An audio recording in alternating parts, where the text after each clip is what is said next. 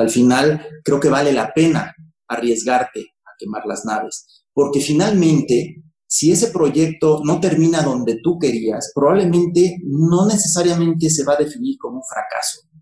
Ahí no termina el juego. Este, y me parece que eso también puede ayudar a que como emprendedores estemos más dispuestos a esa innovación.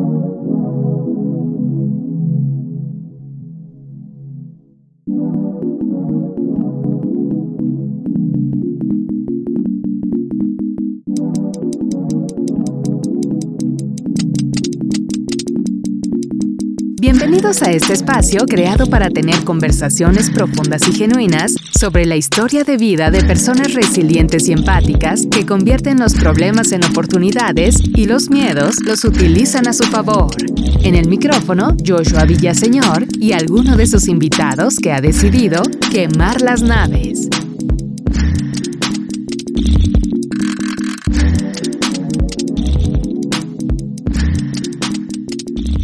Bienvenidos todos y todas a un episodio más de Quemar las Naves. El día de hoy estoy con Enrique Majós, que es un gran invitado.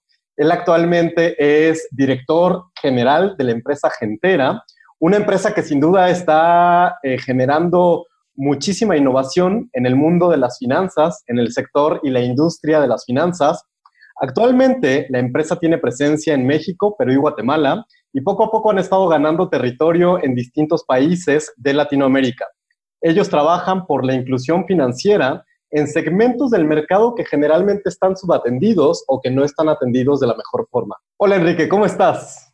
¿Qué tal Joshua? Un gusto estar aquí con ustedes y felicidades por este proyecto Quemar las Naves. He tenido la oportunidad de ver algunos de los capítulos este, que han tenido, que entiendo que empezaron ahora también a media pandemia, este, muy interesante. Para mí en lo personal ha sido un espacio de reflexión y al mismo tiempo de relajación, cosa que pues no siempre se combinan las dos cosas, se disfruta y esperemos que podamos crear juntos este espacio el día de hoy.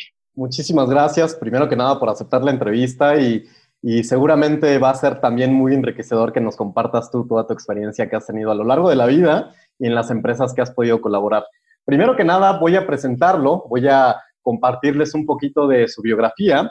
Les recuerdo, por favor, que nos sigan en redes sociales como arroba quemar las naves podcast.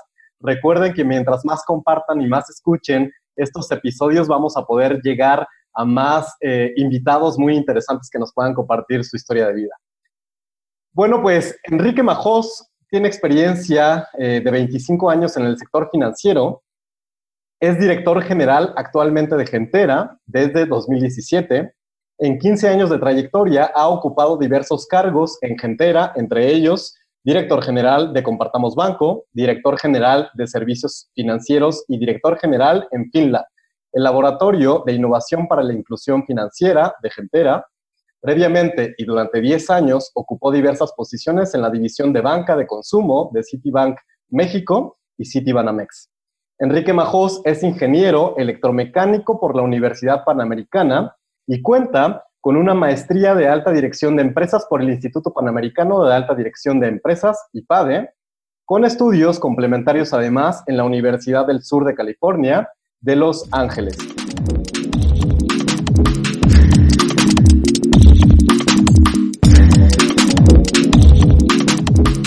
Pues muchísimas gracias Enrique y empezamos con las preguntas que tenemos este día para ti. Primero que nada, eh, una pregunta que también le hacemos a muchos de nuestros invitados.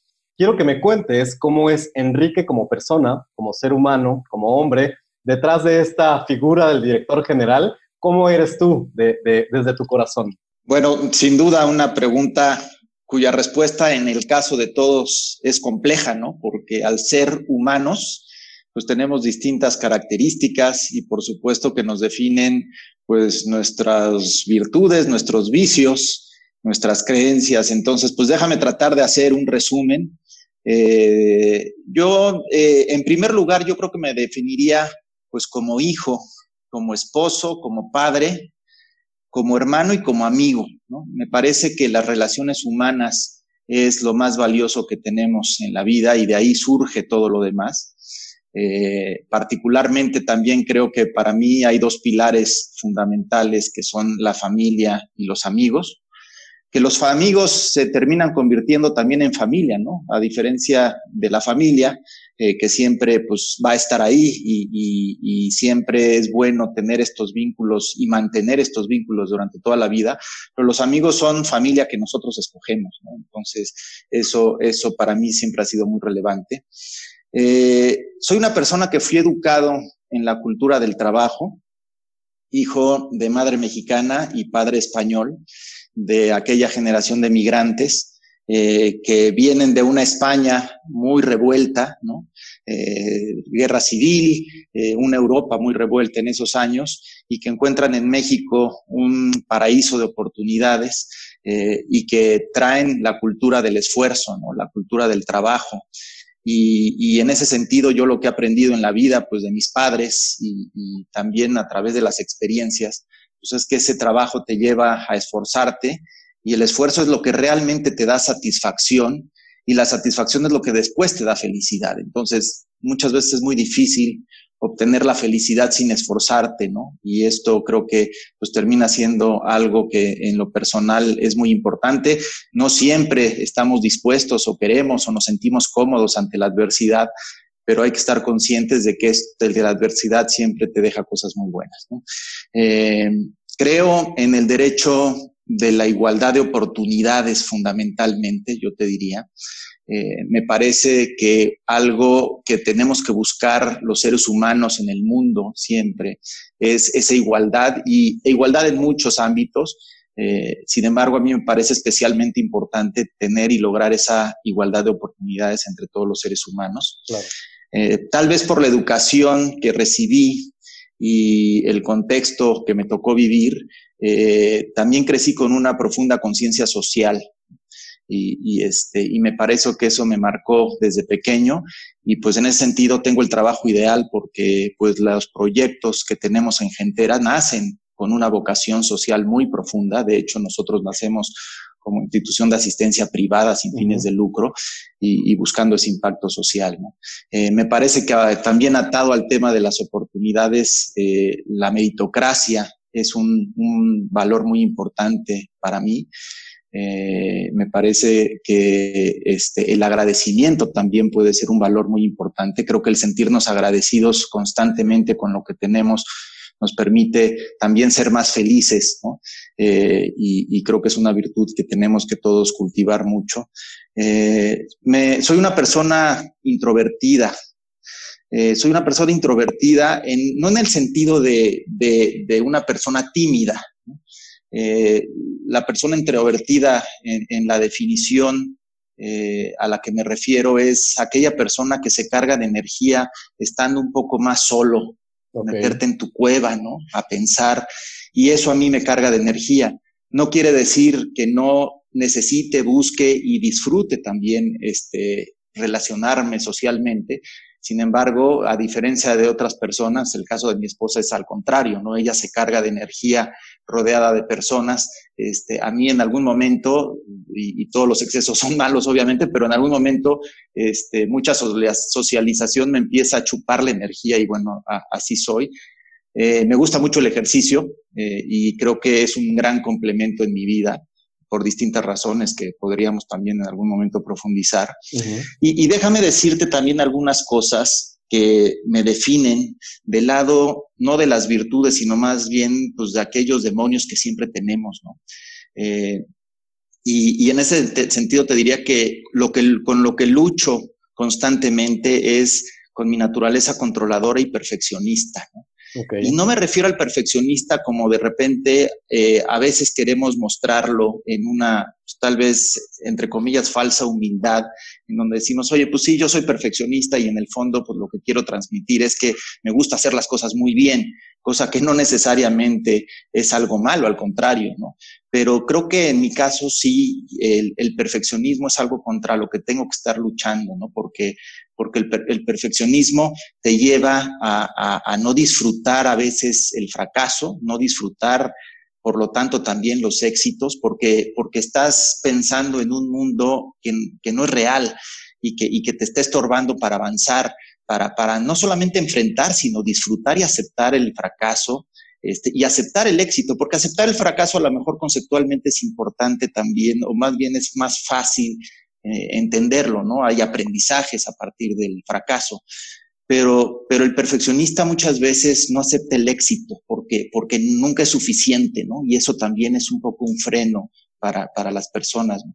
Y, y, bueno, a lo mejor por último también te diría que otros de los demonios con los que constantemente estoy trabajando es que soy una persona que necesita vivir más el presente, ¿no? Y creo que todos tenemos una mezcla de vivir pasado, presente y futuro. Y tenemos que hacer las tres cosas, ¿no? El pasado eh, nos trae recuerdos siempre muy gratos, nos da aprendizajes y no, no se debe de olvidar.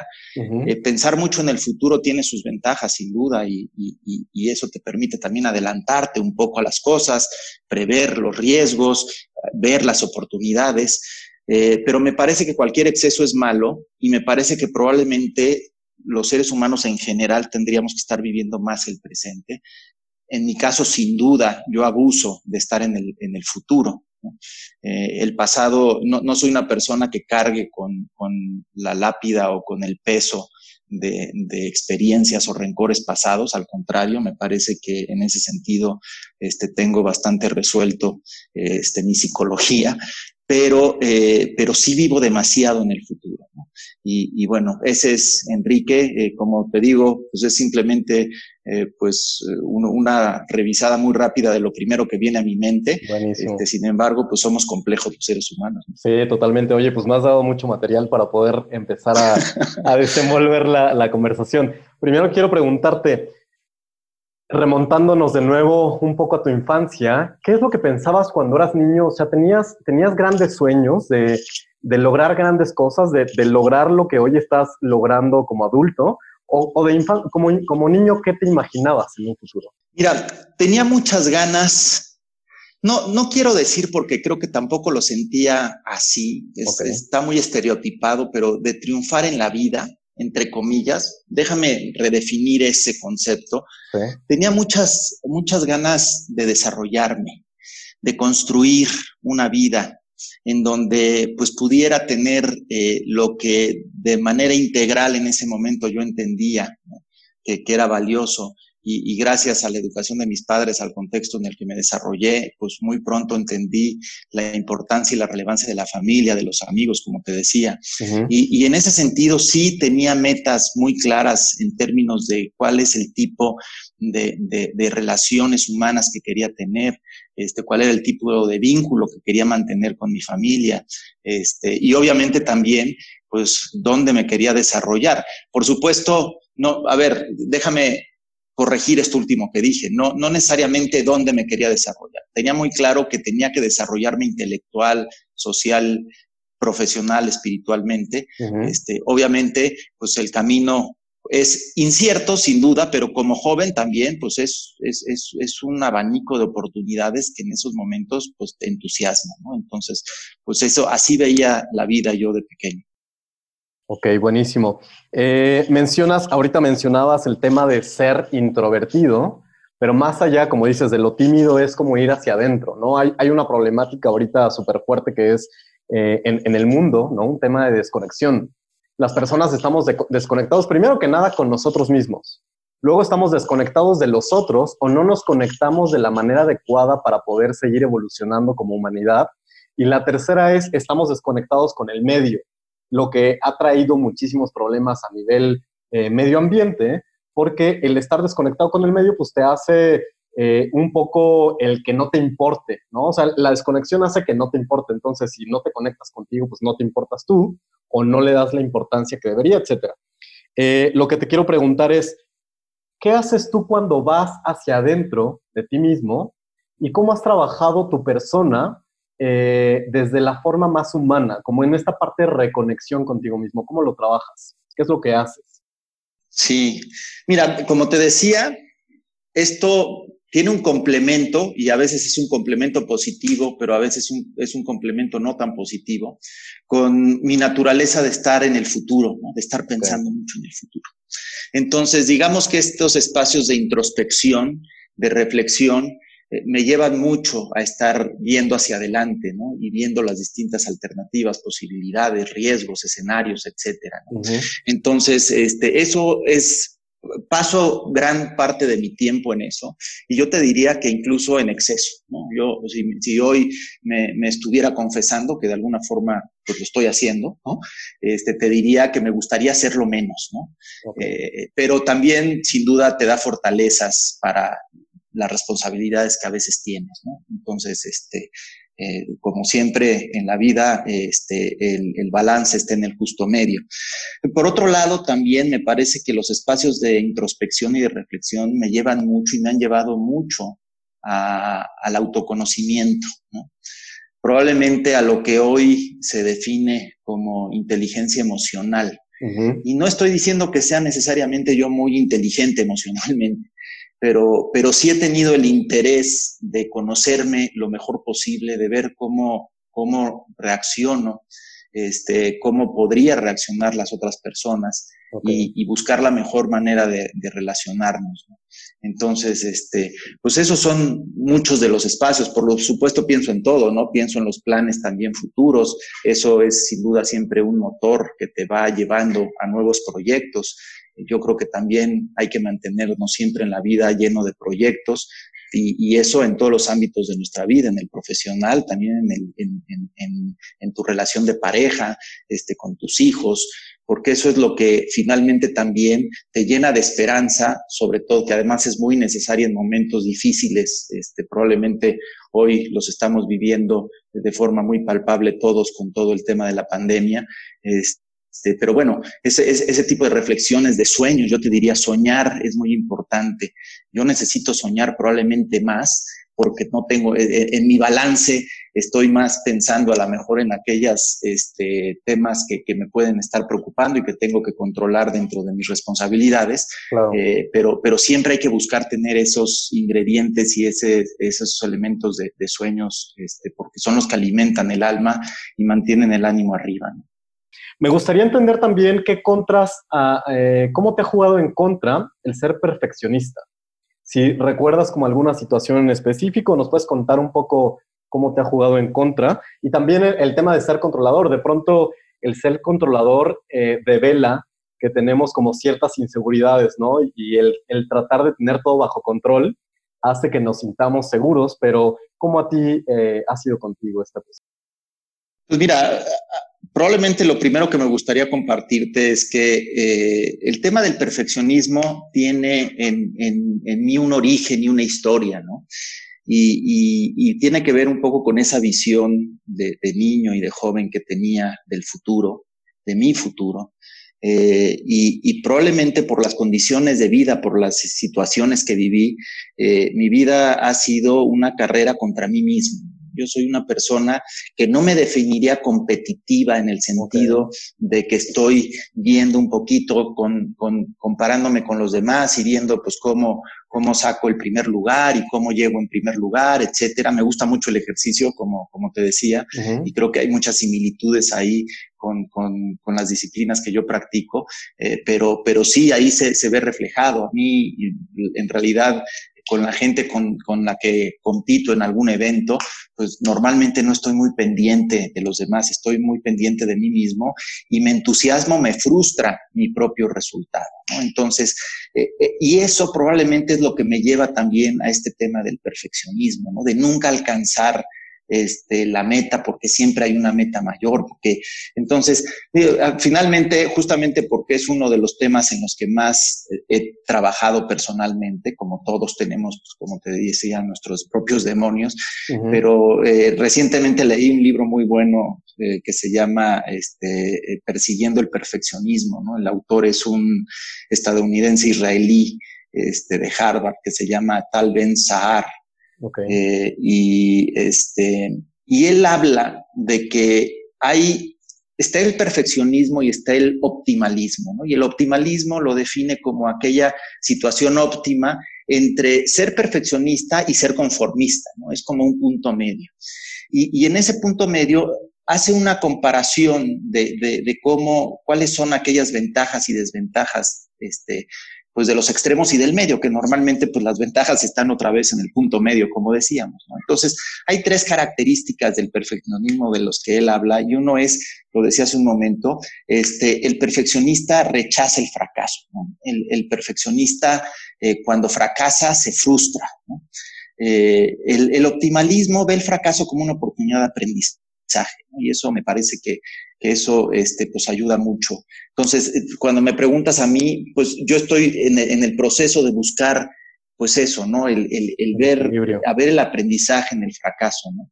Y eso ha sido también a lo largo de mi historia, pues aquellos cambios, eh, porque cuando lo reconoces y, en el momento en que lo vive, en el que vives un, un fracaso, eh, pues entonces lo, puedes capitalizar mejor, ¿no? Te, no te hundes en tus propios pensamientos y frustraciones, ¿no? Sino que empiezas a ver lo positivo ahí y de ahí sí el, el, proceso de aprendizaje.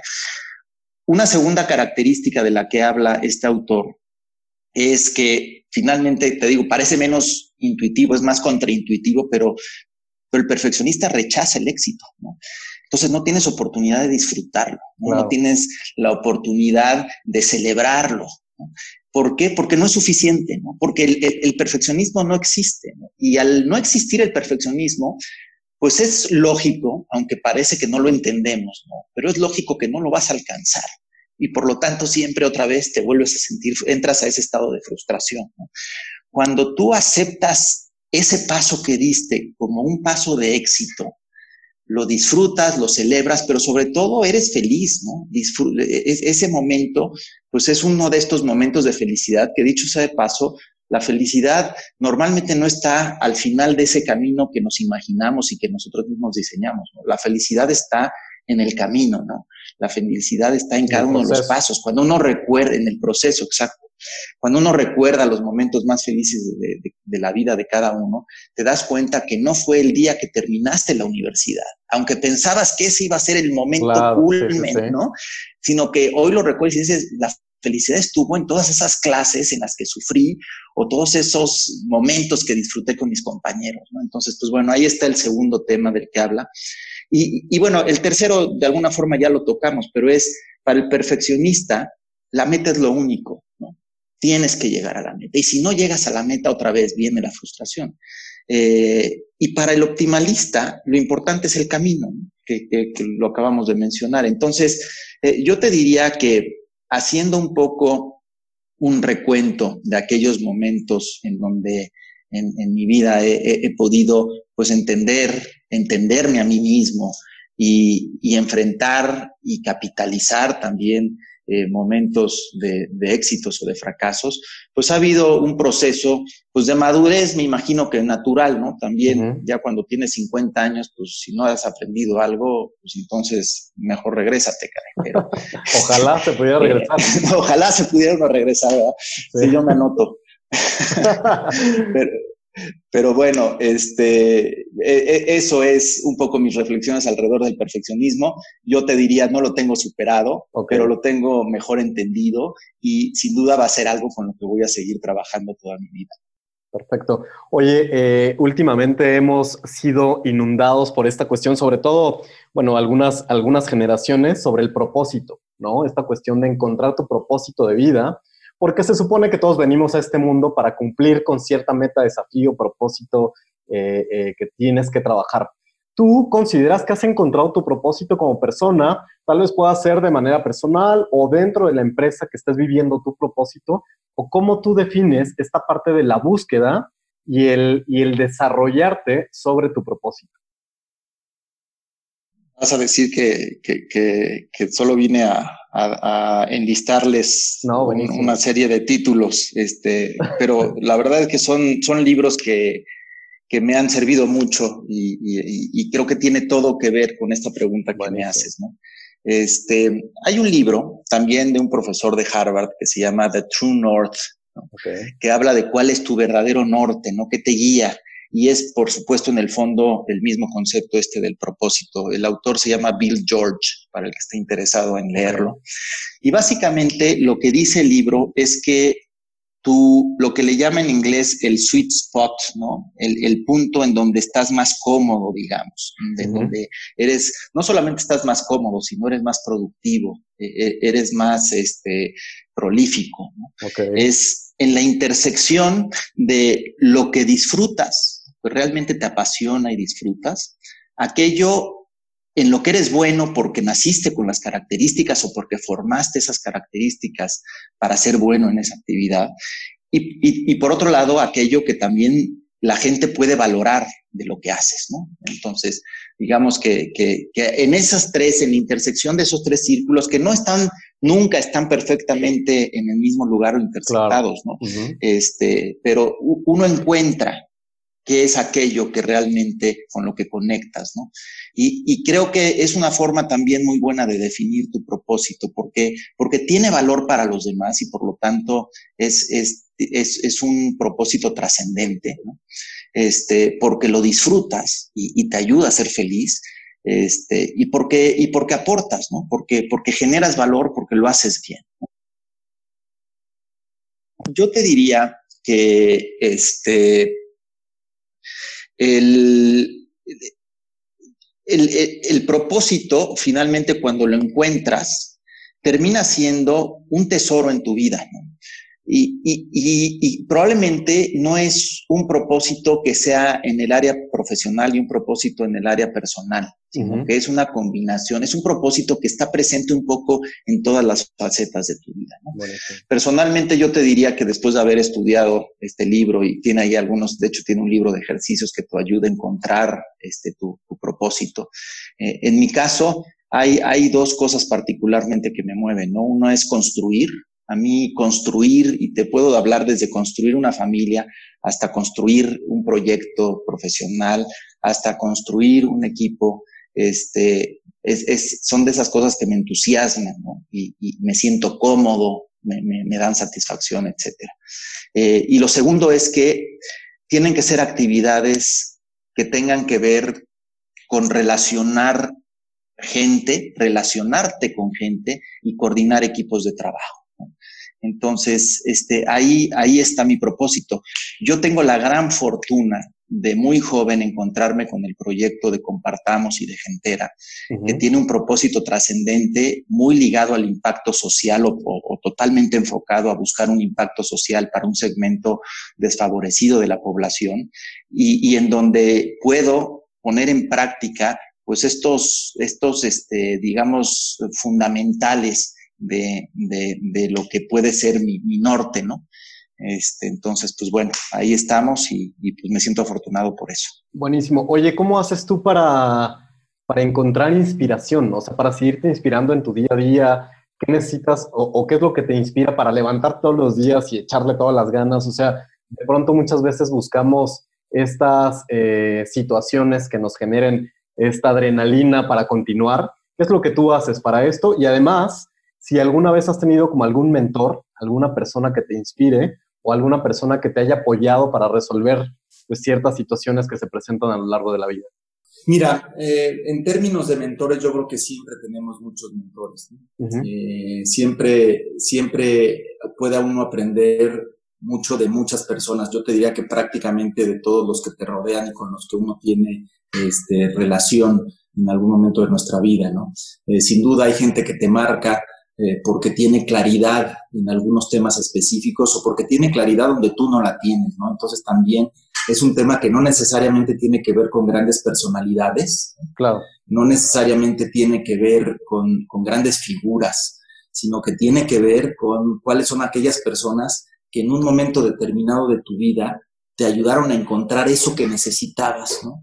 Y en ese sentido, pues he tenido la fortuna de tener muchos mentores en la vida yo creo que sería injusto si, si ahora eh, tuviera la tentación de mencionar algunos porque siempre se me escaparían otros. este, pero sí, lo que sí puedo decir más allá de los nombres y de las personas, pero es que eh, uno necesita siempre de ese sistema de soporte, siempre necesitas, tienes que estar consciente de que no eres tú solo, de que, de que y, y, obviamente ahí hay que luchar contra nuestra propia soberbia, ¿no? Y, de que siempre alguien, probablemente el que menos te lo esperas, te va a aportar este, algo. Buenísimo. Entonces, pues bueno, e, esa es un poco mi, reflexión alrededor de los mentores. Entonces, conclusión, todos somos mentores y creo que también ahí uno entiende la responsabilidad que tienes como mentor de otros, ¿no? Claro. Porque además eh, tu, tu, valor como mentor no viene de tu puesto, no viene de, de, lo que representas o, o, de una posición este, que tengas en la empresa de mayor jerarquía. Eh, tu, tu, tu responsabilidad como mentor viene de lo que tú en cada momento identificas que puedes dar a los demás, ¿no? Este, y eso puede tener muchísimo valor probablemente en momentos y con gente que no lo esperas. ¿no? Este, y perdón, no, habías hecho una primera pregunta. Sí, ¿dónde buscas inspiración? Por un lado, yo creo que lo haces de la lectura, ¿no? Como esto, esto que has estado mencionando hasta ahora. ¿Qué, otros, ¿Qué otras herramientas utilizas de inspiración? Sí, sí, por supuesto. Yo creo que hay que estar leyendo constantemente para ayudar a, a nutrir esa reflexión. Yo creo que así como en la alimentación eh, pues uno se convierte en lo que come, ¿no? Este, y hay que tener una alimentación sana. Creo que pasa exactamente igual con lo que uno va alimentando a su cerebro, ¿no? A su intelecto. Y, me parece que ahí hay que ser muy intencional para, para, para discriminar con qué alimentas tu cerebro y con qué no. Y hay veces que hay que decirle que no a algunos contenidos. Y no son necesariamente contenidos nocivos. Hay algunos que evidentemente y claramente lo son desde el principio. Hay otros que a lo mejor no, pero que te están haciendo daño en algún momento y no es el momento para estar consumiendo eso. Entonces, hay, hay una planeación, yo te diría, y una intencionalidad en qué es lo que uno lee. Yo te diría que particularmente no soy de aquellas personas que, que devoran libros y que tienen una tendencia natural a leer. Para mí implica un esfuerzo este, o un ejercicio de voluntad, eh, pero me parece que es muy importante, es fundamental porque, porque ves el resultado. Y cuando ves el resultado, eso te motiva a leer más y, a leer lo que sigue. ¿no? Eso es como cuando también te levantas a hacer ejercicio, ¿no? Que, que probablemente tu primer pensamiento es, yo no quiero hacer esto, ¿no? Claro. Este, pero probablemente, y al menos a mí me pasa, pero ya que estás ahí y después de hacer el ejercicio, pues ves el beneficio y te sientes muy satisfecho. Y hablando de eso, pues otra fuente también de, de, inspiración para mí es, es el ejercicio, ¿no? Eh, a mí me parece que, que, independientemente de la disciplina que uno practique, este, y no es que sea lo único, hay quien me inspira la música también, ¿eh? no estoy diciendo que sea el único recurso. En mi caso es un recurso muy valioso y, este, y hay muchas similitudes entre las disciplinas que practico y, la vida, ¿no?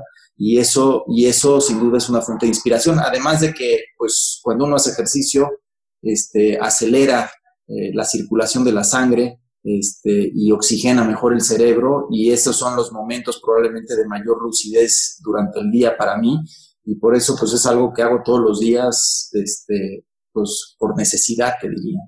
Buenísimo. Dentro de tu vida seguramente has tenido distintos eh, momentos en los que has tenido que quemar las naves, ¿no? Una, una situación donde ya no hay punto de retorno, donde dices, aquí ya definitivamente voy a arriesgar todo, toda la carne al asador y voy con todo a lograr cierto objetivo o a meterte en, cierto desafío, ¿no? De vida. Eh, si puedes recordar alguno que nos puedas contar, un momento así decisivo, tal vez un punto de inflexión Sí, claro. Mira, a ver, yo creo que antes de contestarte esa pregunta, probablemente me gustaría platicarte o compartirles una, reflexión respecto a lo que quiere decir este, eh, tener éxito en alguna travesía o no, porque, porque el, concepto de quemar las naves tiene que ver con, que hay un objetivo adelante y uno quiere lograrlo. Eh, y, este, y muchas veces cuando uno se pone ese objetivo, eh, piensa que ese es el final del trayecto. Y, ahí les va otro libro también muy bueno, pero es, se llama, este, déjame acordarme, es este Infinite Game de, de Simon Sinek. y, este, y él justamente habla de que el juego de la vida es un juego infinito, ¿no? Entonces es una serie de cosas que van pasando y que no necesariamente tienen un principio ni un fin, no necesariamente tienen los mismos jugadores, son jugadores que entran y salen, y, este, y también las reglas van cambiando, que viene muy a colación a la situación que estamos viviendo, el contexto que cambia, ¿no? Entonces, sí, me parece que el concepto de quemar las naves es muy importante porque te da, digamos, que el empujón, ¿no? Y te da, digamos, que la determinación para decir voy con todo. Y eso me parece súper valioso. Sin embargo, también no hay que tenerle tanto miedo a ese momento, ¿no? Este, y yo creo que es parte de lo que tú también buscas transmitir con, tu programa y con las reflexiones que aquí tienen este, en los distintos capítulos, ¿no? al final, creo que vale la pena arriesgarte quemar las naves, porque finalmente, si ese proyecto no termina donde tú querías, probablemente no necesariamente se va a definir como un fracaso. Ahí no termina el juego, ¿no? Este, y, me parece que eso también puede ayudar a que como emprendedores estemos más dispuestos a esa innovación, ¿no? Y, este, entonces, pues ese es más o menos mi concepto. Ahora, en lo personal, sí, seguramente hay muchos momentos en donde uno toma decisiones difíciles o decisiones muy importantes, digamos, en la vida. Yo no te diría que son necesariamente de vida o muerte, ¿no? Eh, la mayoría no lo son. Eh, sin embargo, sí son decisiones críticas, ¿no? Son, son decisiones en las que te estás jugando mucho. Y, por supuesto tiene que haber un proceso de reflexión. Yo creo que este, las personas que se detienen un momento a, pensar antes de actuar en esos momentos, de hacer un diagnóstico adecuado, de tener un plan y probablemente un plan B, este, son las personas que incluso, aunque ese proyecto no termine en donde esperaban, pues van a sacar algo muy bueno de esa experiencia. Este, no, no estoy sugiriendo en ningún momento ser irreflexivo, este, sobre todo otra vez en momentos de, decisiones críticas, de quemar las naves, este, pero sí creo que también tenemos que estar conscientes que estamos dentro de este juego infinito, en donde no tenemos el control de todo y por eso vale la pena arriesgarse, porque, porque a lo mejor resulta mejor de lo que esperábamos, distinto de lo que esperábamos, o terminamos haciendo algo que probablemente eh, vamos a valorar más o no conocíamos. ¿no? Ok, buenísimo. ¿Cómo haces tú para tomar decisiones? O sea, ¿qué es lo que tomas en cuenta a la hora de tomar una decisión, tal vez para tu vida personal? Y luego dentro de la empresa, ¿cómo haces tú como líder para la toma de decisiones? También, ¿qué es lo que más se valora? Que tal vez esto tiene que ver un poco más en el propósito de la empresa. Eh, seguramente estará alineado con, también tu propósito personal, por eso es que estás, eh, que estás siendo parte de esta empresa. ¿Cómo, ¿Cómo haces tú para la toma de decisiones? Por supuesto. Y, yo creo que la respuesta prácticamente la diste en la pregunta, porque, porque yo creo que las decisiones las tiene que pensar uno primordialmente en función del propósito. Entonces, déjame empezar por el territorio personal y después me muevo al territorio profesional, ¿no?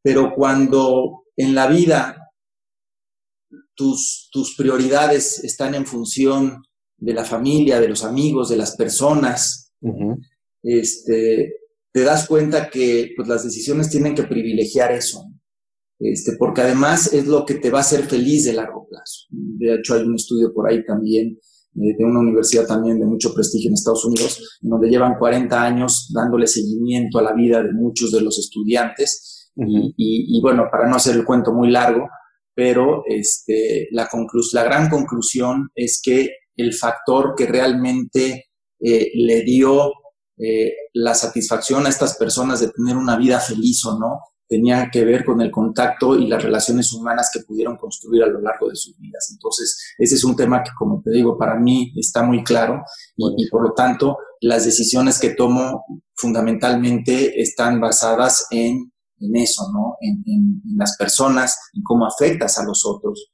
Este, y, bueno, buscando siempre el bien este, de, todos. ¿no? Creo que en, mi caso también a nivel profesional y personal, me parece que el bien común es algo a lo que le tenemos que dar mucha prioridad por encima del bien particular, porque el bien particular es de corto plazo, si no está privilegiado por el bien común. Nadie puede ser feliz o nadie puede tener éxito solo. Eventualmente necesitas de los demás. Entonces, este, me parece que el bien común es uno de esos también grandes criterios que está dentro de ese propósito que dices. En, la empresa pasa algo muy similar. La empresa tiene su propósito, ¿no? En Gentera impulsamos sueños a través de servicios financieros para nuestros clientes y, todo lo que hacemos es fundamentalmente para todos nuestros clientes. Eh, y obviamente también teniendo una empresa del tamaño que, somos, con más de 22 mil colaboradores, eh, pues también el, grupo de colaboradores se vuelve también un criterio importante de decisión. Cómo haces lo mejor para ese grupo y sus familias. Entonces, este, teniendo eso, cuando vienen momentos difíciles en donde uno tiene que tomar decisiones difíciles, eh, es un poco más fácil saber por dónde cuando piensas o te haces la pregunta, bueno, ¿y esto cómo afecta a nuestros clientes? ¿Esto cómo afecta a la empresa, pero sí en función de la misión que tiene y la responsabilidad que tiene con los clientes y colaboradores presentes y futuros? Entonces, este, pues sí, como te decía, eh, todo lo que acabo de decir a lo mejor es simplemente desarrollar sobre la misma idea que tú pusiste en la mesa, ¿no? Tiene que ver con el propósito y hay que tener muy claro el propósito. Buenísimo. ¿Cómo, cómo haces tú eh, con los miedos, con el miedo? ¿Cuáles son los miedos que has experimentado? Todos tenemos miedos muy distintos. Hay, hay gente que dice, yo no le temo a tal cosa, pero esto, hijo, no puedo, ¿no? Yo generalmente digo que cuando utilizas los miedos a favor, puedes avanzar en la vida de mejor forma que tratando de rechazarlos, o hay gente que hasta dice que se pueden superar y se pueden que medio esconder. Eh, ¿Cómo haces tú con, con, el tema del miedo? ¿Ya que, ¿A qué le temes hoy? Sí, sin duda. ¿eh? Yo creo que, como bien dices, el miedo es uno de los factores comunes y más relevantes en el ser humano. ¿no? este, y el que diga que no tiene miedo, tiene miedo a decir que tiene miedo. pero eh, eh, en ese sentido, yo te diría que mis mayores miedos tienen mucho que ver con mi necesidad de control y con mi naturaleza de tener la cabeza pensando en el futuro. Entonces, ¿cómo lucho yo contra esos miedos? Eh, y, es, como te digo, un proceso que probablemente nunca acaba, pero siempre hay que estar trabajando en él. Pues es cómo, cómo eh, aprendo a soltar el control. Aprendo a preocuparme por aquello que tengo bajo control, que, que, yo puedo controlar, que dicho sea de paso, cuando lo reflexionas te das cuenta que es muy poco lo que tú controlas. ¿no? Pero, pero ya que hiciste lo que tú controlas, el resto es soltar, el resto es soltar, confiar en los demás. Eh, si uno eh, cree en Dios, pues también saber que, que confías y que pones en manos de Dios. Y, y, y, esa es una forma de controlar ese miedo, que como bien dices, nunca se va, pero, pero bueno. Y, y, el segundo tema, pues es, es el tema del de futuro, ¿no? Mientras más logro yo y hago ejercicios constantes. El tema de la meditación me está funcionando, no lo había yo hecho de forma más, este, más frecuente y ahora ya lo estoy haciendo y me ayuda mucho a regresarme y a, depositarme en el presente y disfrutar el presente. Eso también reduce mi ansiedad y mis miedos, ¿no? Y ahí yo te diría que radican todo lo que se deriva de eso, de, lo que no puedo controlar o, de los escenarios futuros que de repente dibujo en mi cabeza, de ahí surgen mis miedos. Buenísimo. Oye, Enrique, ¿cómo podrías em, describir tu liderazgo? ¿Cómo es tu liderazgo? ¿Cómo tú consideras que es tu liderazgo? Eh, pues mira, e, es, un liderazgo en proceso de madurez, en primer lugar, y creo que todos estamos en ese camino. Nunca se termina de este, aprender cómo ser un buen líder. Nunca se termina, y, justo por eso es tan interesante, tan apasionante, ¿no? Eh, es un liderazgo en donde he transcurrido de un estilo en donde yo quería controlar todo y probablemente incluso ejecutar todo, cosa que es irracional conforme uno va tomando más responsabilidad, a un liderazgo en donde he aprendido a confiar, verdaderamente a confiar, es más, a sorprenderme y agradecer al equipo y por lo tanto darle más importancia y darle más atención a, la gente y al equipo de trabajo. Y conforme transitas en ese camino de madurez, te das cuenta, pues, de que no solamente es, es, es más lógico, ¿no? Sino que también te da mejores resultados, mucho mejores resultados, porque naturalmente eh, dos, tres, cinco, diez cabezas piensan mejor que una. Entonces, este, eso, eso creo que también es un liderazgo que me parece que Carlos Llano, el fundador del IPADE, eh, siempre escribió e insistió mucho en este concepto, pero, pero el líder tiene que aprender mucha humildad. Este, y creo que en ese sentido, y, la justa humildad, ¿no? Y la humildad él la define también como la capacidad de reconocer tanto tus virtudes como tus vicios. Entonces, no, no quiere decir solamente que el humilde, el humilde es el que, el que reconoce sus vicios. El humilde también es el que reconoce, bueno, y estas son las, las aportaciones que yo hago al propósito, al equipo, al proyecto. Entonces, este, pues bueno, eh, me parece que eso, eso define parte de mi liderazgo. Como te decía, para mí trabajar con equipos de trabajo es algo que me gusta, me reta, eh, me energiza, este, y, y, me parece que en ese sentido también tengo un liderazgo muy colaborativo. Es un liderazgo en donde eh, me siento y me trato de hacer acompañar, porque también las posiciones de liderazgo eh, eventualmente se van convirtiendo en posiciones cada vez más solitarias. Entonces, y eso es inevitable y eso es incluso en los contextos y con los principios que te estoy platicando. Entonces, si ya de por sí ese avance es natural al, al, irte quedando un poco solo en ciertas decisiones que hay que tomar o ciertos momentos este, que, que enfrentas, eh, pero este, me parece que justamente por eso el, el hacerte a, llegar de, la, de, las personas este, de tu equipo es, es, muy importante. Entonces, pues bueno, eso es, te diría, lo primero que. ¿Cómo haces para construir liderazgo en los demás, en tu equipo de trabajo? Eso, mira, Creo que es una muy buena pregunta y, creo que la respuesta puede ser también muy simple, ¿no? Y seguramente habrá otros elementos. Pero para mí el primer elemento que juega es confiar en tus colaboradores y dejar que se equivoquen. Y si reflexionamos sobre todo lo que te he dicho de, de lo que yo he vivido y mis experiencias, pues podrás adivinar que es algo que pues me ha costado trabajo, pero poco a poco lo he ido aprendiendo, ¿no? Porque finalmente tiene que ver con soltar el control. Pero yo creo que todos necesitamos y merecemos la oportunidad de, de tener la iniciativa, de equivocarnos o de tener éxito. Y todo eso va a contribuir al desarrollo de uno como persona, ¿no? Este, de, de, la persona que tiene esos éxitos, que tiene esos fracasos, que se le dio esa confianza, ¿no? Yo creo que en el momento en que una persona le deposita a otra la confianza de decir, a ver, yo sé que tú puedes, muchas veces incluso estás eh, ayudándole a descubrir o a destapar capacidades que no sabía o no creía que tenía. Claro. Buenísimo. Oye, ya para empezar a cerrar un poquito la, conversación, Has tenido oportunidad de compartir momentos y conocer emprendedores. ¿Qué es lo que crees que hace falta en el ecosistema emprendedor mexicano para detonarse muchísimo más? Eso por un lado. ¿Y cómo consideras que está hoy el rumbo de México? Eh, post pandemia, que además estamos en una situación compleja extraordinaria, ¿no? Fuera de, lo normal. ¿Hacia dónde va México? ¿Cómo ves el rumbo, el tema económico? Y por otro lado, el ecosistema emprendedor. Ya. Mira, yo creo que hacen falta muchas cosas en México y sobre todo cuando uno tiene la referencia de cómo avanzan otros países que van un poco adelante que nosotros, ¿no? Este, Estados Unidos y todo el, Valle de San Francisco, etcétera, creo que es el ejemplo que, que todo el mundo podemos reconocer y conocemos un poco mejor.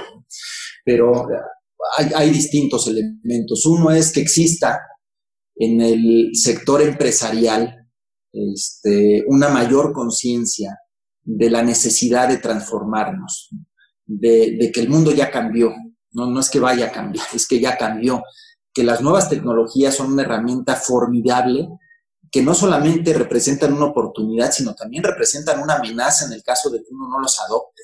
Entonces, eventualmente ahí, y, obviamente el, el, ecosistema emprendedor que se compone también por, por las empresas y por los inversionistas que tienen que apostar, porque finalmente son apuestas a este tipo de, proyectos, es muy importante. Eh, me parece que también hay, un, hay, hay eh, la necesidad de, que de la contribución del, de los órganos reguladores, eso lo tengo un poco más presente yo por, por, ser una empresa que estamos regulada, este, pero también creo que cuando uno ve las amenazas de ciberseguridad que estamos viviendo cada vez más frecuentemente, pues hay, hay, un tema relevante. Entonces, creo que tanto, tanto los reguladores, las autoridades, los gobiernos tienen que entender eso, tienen que entender ese cambio y, y, propiciar ese cambio y tener esa flexibilidad y esa innovación. También tiene que haber ahí un, un digamos que, complementariedad con, con, lo que aporta la regulación y con lo que aportan los gobiernos y las autoridades, que es proteger finalmente el ecosistema completo. Eh, y, y, me parece que también por parte del ecosistema emprendedor, de los propios emprendedores, creo que también hay un tema en donde hay que tener muy claro los distintos elementos que se necesitan y trabajo en equipo, ¿no? Yo conozco muy buenos emprendedores con unas capacidades muy grandes y probablemente en algunos casos lo único que les falta es el reconocimiento de que no pueden solos, ¿no? Y, y de que necesitan, de, que, de, que, aquí no hay un showman, ¿no? No es, claro, no es un hombre claro. orquesta, sino que tienes que hacerte primero de un equipo que te complemente, que incluso mitigue el riesgo de que si tú en algún momento no puedes estar presente, pues la empresa no se caiga, ¿no? Y este, por otro lado también la, el, que, que, se entienda la importancia de, estas, de, de, esta regulación, de estas medidas de seguridad, porque la digitalización nos abre opciones infinitas y nos permite escalar de forma masiva este, y exponencial. Sin embargo, ese proceso tiene sus riesgos, sus riesgos importantes, y ahí hay que contribuir, colaborar con, con aquellos jugadores del ecosistema emprendedor que nos pueden ayudar a, a, protegernos o prepararnos contra esos riesgos. Entonces, finalmente, yo te diría, el, el, el, trabajo en equipo y el que cada uno entienda cuál es su lugar en ese ecosistema y, y una vez que entendió qué es lo que agrega, cuál es su lugar, tengamos la voluntad de trabajar juntos, creo que en esa medida avanzaremos este, más de lo que lo hemos hecho. Ahora, yo creo que hemos avanzado y hemos avanzado gracias a eso. Yo te podría decir que al menos en el sector fintech, que es el que uh -huh. conozco un poquito más, hace cinco años era una guerra abierta entre fintechs y bancos, ¿no? Y, se, y, y, instituciones financieras reguladas, porque era nosotros vamos a darles a los clientes lo que ustedes no han sabido dar, etcétera. Claro, claro. Y, y creo que en algunos casos efectivamente estos nuevos modelos le dan al cliente muchísimas ventajas, pero no era un tema de, de ir uno en contra del otro, sino era de juntos cómo mejoramos esto, ¿no? Eh, durante un tiempo, pues avanzó muchísimo ahí hasta que en algún momento, pues las capacidades de, de escalamiento, de inversión o incluso de protección de ciberseguridad han hecho que muchos eh, proyectos fintech pues hayan tenido que, que replegarse, ¿no? Eh, y ahí yo creo que si estando de la mano con, con, instituciones que pueden complementar con estos elementos que menciono, este, las probabilidades de éxito, de sobrevivencia en momentos como, como el que estamos viviendo hoy, pues se maximizan. Buenísimo. Oye, para, para cerrar, ahora sí, como todo lo que nos has compartido, quiero que nos cuentes más un poco sobre Gentera, un breve resumen de qué es lo que hacen, que igual eh, nos puedas comentar. Y después me interesa saber más sobre FinLab, que es este laboratorio de innovación enfocado en el desarrollo de proyectos fintech, que justamente es con lo que está cerrando la, la última respuesta.